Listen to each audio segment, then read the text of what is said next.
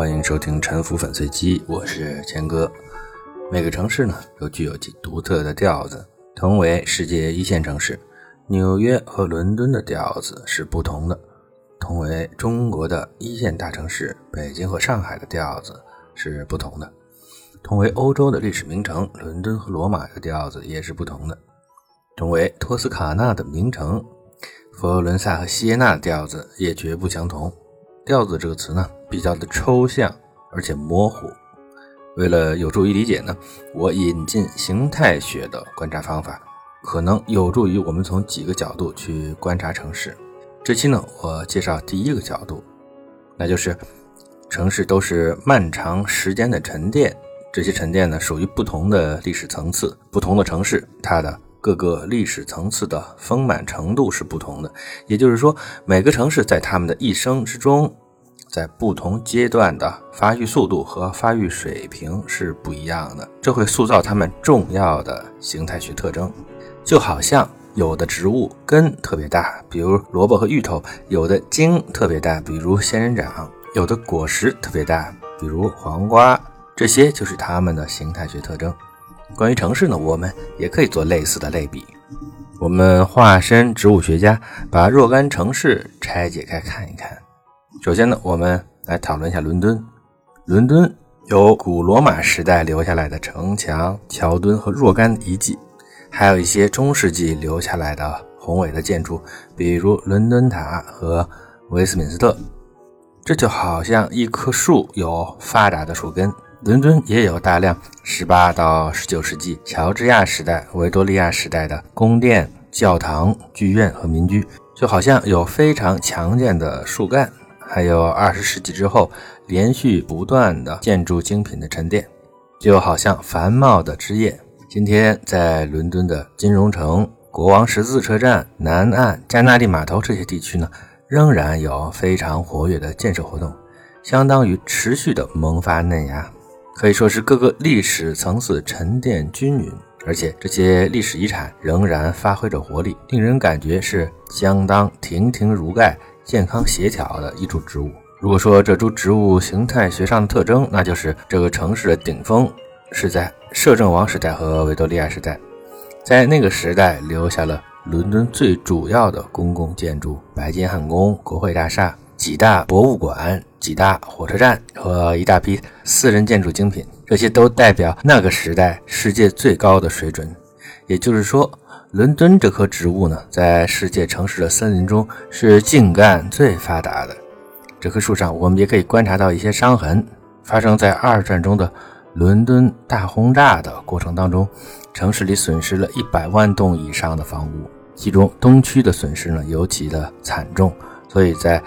一九四零年到一九六零年代这个时期的项目与之前的衔接比较弱，出现了一批比较草率、质量略低的建筑。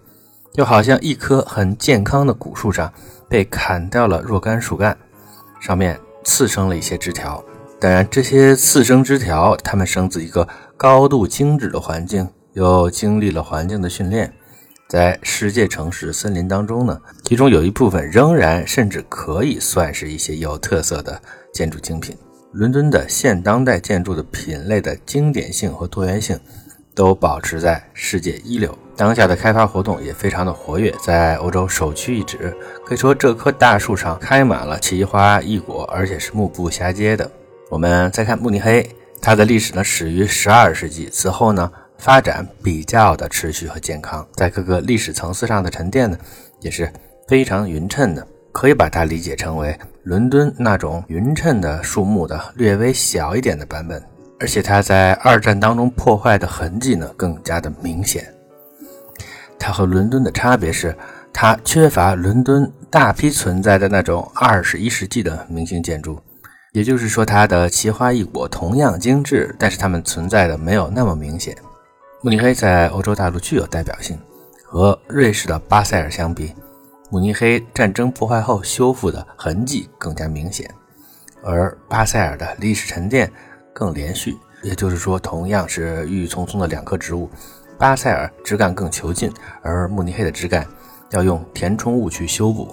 更多的是在用树叶去补充绿意。当然，慕尼黑的战争伤痕和东德的城市，比如德累斯顿、莱比锡相比呢，看起来就没有那么触目惊心了。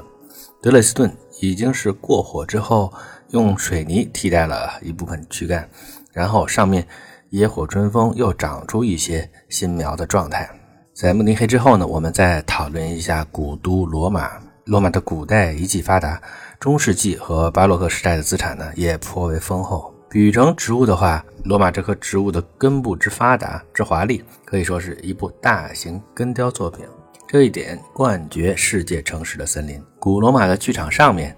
嫁接了中古以后的民居，就好像一棵古树的根上长出了另一棵树，而且这棵次生的树呢，也已经够得上是古树了。今天的古城是一个繁忙的景区，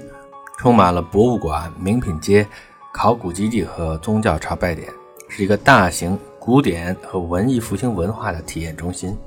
罗马确实差不多只剩下树根了，但是也不能说这个树根是僵死的，而且呢，它也不是靠福尔马林而防腐的，这个树根仍然暴露在自然的空气、阳光和雨水之中。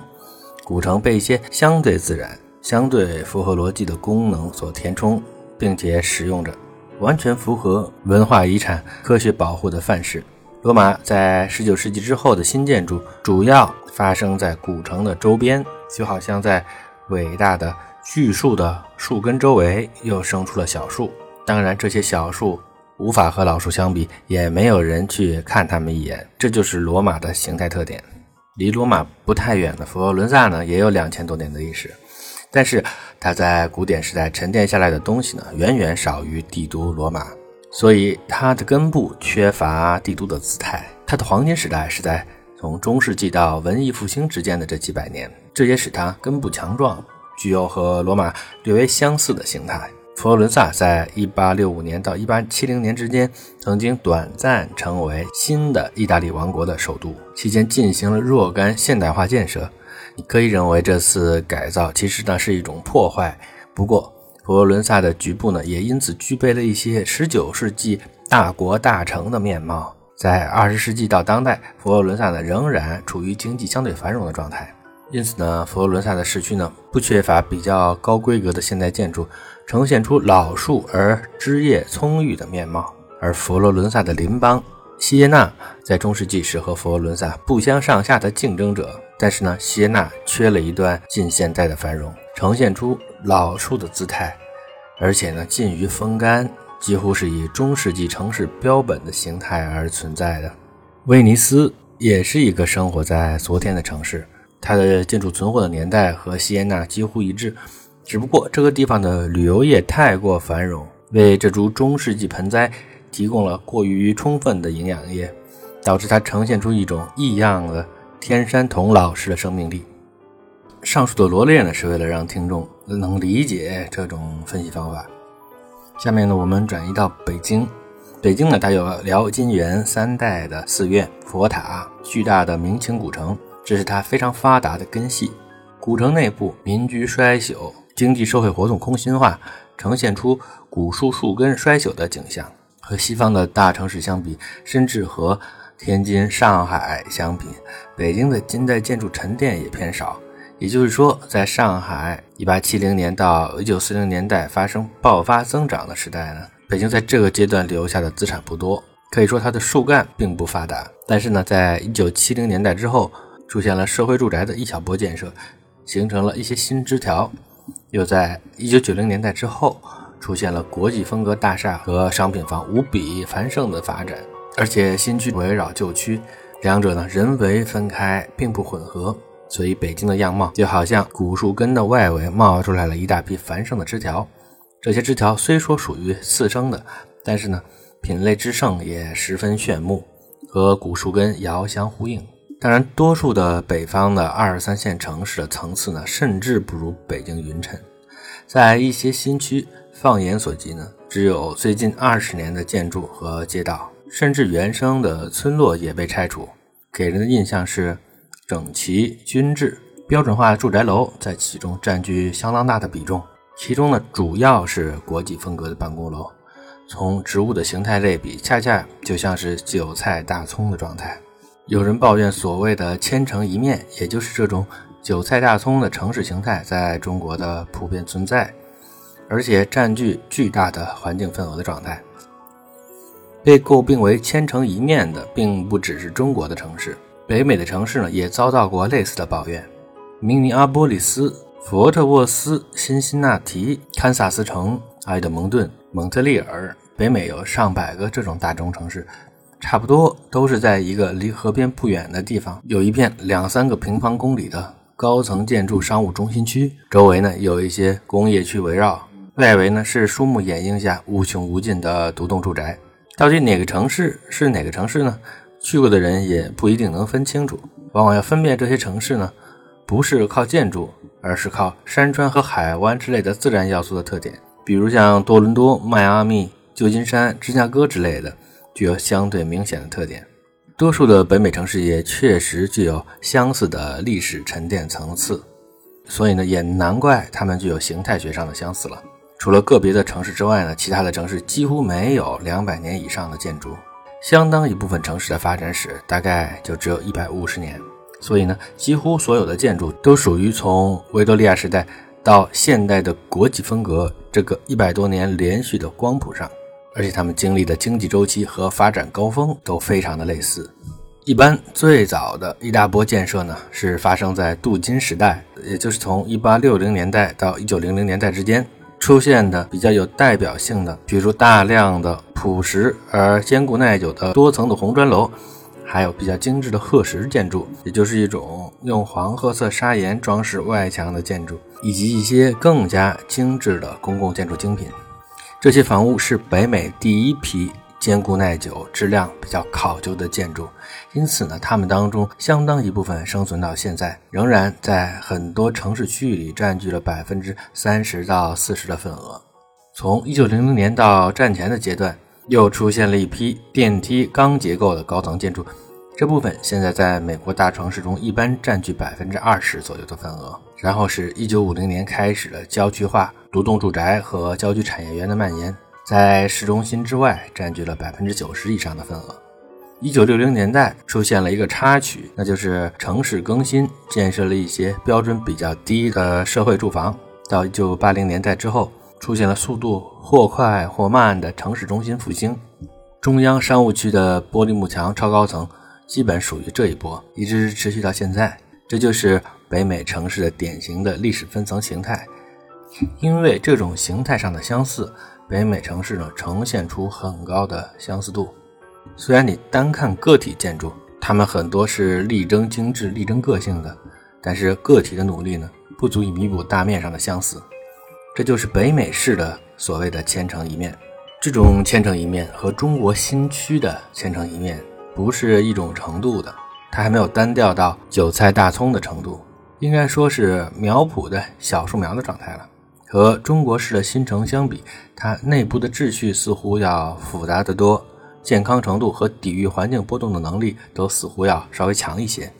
当然了，北美式的树苗的单调是存在内部差异的，这种差异是对城市形态进行更细颗粒度分析的对象。亚特兰大和多数的北美城市相比。它的褐石资产呢相对缺乏，这是因为它在美国内战中遭受的破坏比较严重，在战后的恢复期建筑资源有限，因此这个时代的建筑质量偏低，也就难以沿用至今。这就是一种独特的形态上的创伤了。在北美的苗圃里，它是一株根部烧焦。而四生枝干茁壮的树木，而辛辛那提的顶峰呢，实际上是在镀金时代前后。与之相对的，在当代，它的市中心的发展比较有限，市区内的局部呢，还是一百年前的状态，呈现出一种沉睡着的过去的世界的印象。即便在市中心，八零年代之后的新项目也为数不多，最优质的项目呢，仍然很多是一百年前的那一批。底特律的黄金时代比辛辛那提要略晚，它繁荣的高度要更高一些，横跨在1900年到1970年之间。底特律呢是美国重要的工业中心和内河航运中心，这也是它高级建筑资产沉积的主要的历史阶段。即便今天呢，它周边仍然是一个四百多万人的都市圈，然而它市中心的衰落更加的触目惊心。而且纵然有相当多人为的复兴行动，仍然无法扭转。我们看到的是一株结满奇花异果的高级乔木的枯死，和它周围茫茫的次生丛林。那么，我们怎么用形态学的方法来看待日本城市呢？虽然也有像京都、金泽、镰仓这一类历史更厚重一些的地方，但是呢，整体看，日本城市的次生林的感觉，甚至是要大于美国的。毕竟呢，日本在工业化之前的建筑资产大部分是木建筑，今天呢存留的很少。在战争期间，日本很多城市的传统市区受到的破坏也是很严重的。所以在战后呢，同时发生了第一，大城市化和城市的重建；第二，技术更新；第三，经济的爆发式增长。这三者同时发生，就导致了日本的大城市里呢。沉淀了大量的五六十年代匆忙兴建的小建筑，年代非常的集中，而且质量呢相对不高。用中国人比较熟悉的语言呢，就是一种城中村的状态。日本的这种城中村的状态呢，处于不断的整合和市镇化的过程当中。所以今天东京的多数房屋呢，都是非常的精致体面的，只不过它们的规模很小，大量的还停留在当时城中村的状态。日本式的城中村，它内部优化和协调的这个过程是渐进式的，是效率和面子并重的。所以，日本城市的次生林当中正在形成更加复杂的秩序和更加繁盛的品类。这个路线呢，也一定程度上代表了第三世界城市发展的一个比较健康的路线。只不过呢，它比其他的第三世界呢。要略微走在前面。经过上面这些列举，应该大体上说明了有关历史分层的观察思路。人们呢都羡慕那些有历史沉淀、有丰富历史层次、有传统空间的城市，因为呢这些品格实际上都在发出一些信号。一个有几千年的历史，并且连续有人居住的城市呢，那它必然是地质和水文环境都比较稳定的。历史实证地告诉大家。这里就是一个很好的城市选址，这本身就是令人安心的。那些横跨千年的精致的建筑，从侧面说明这是一个相对连续、相对稳定的社会，没有经历巨大的人道灾难导致的文明毁灭。精致的建筑是脆弱的，它们的生存说明了这个地点是可以产生出经济剩余的，它可能是一个有利于商贸繁盛的地点。也总有一些力量在培育和呵护着文化传统，而缺乏文物建筑呢，是一种朝代更迭和社会动荡导致无法形成跨代的积累的信号。这就是本期的沉浮粉碎机，感谢您的收听。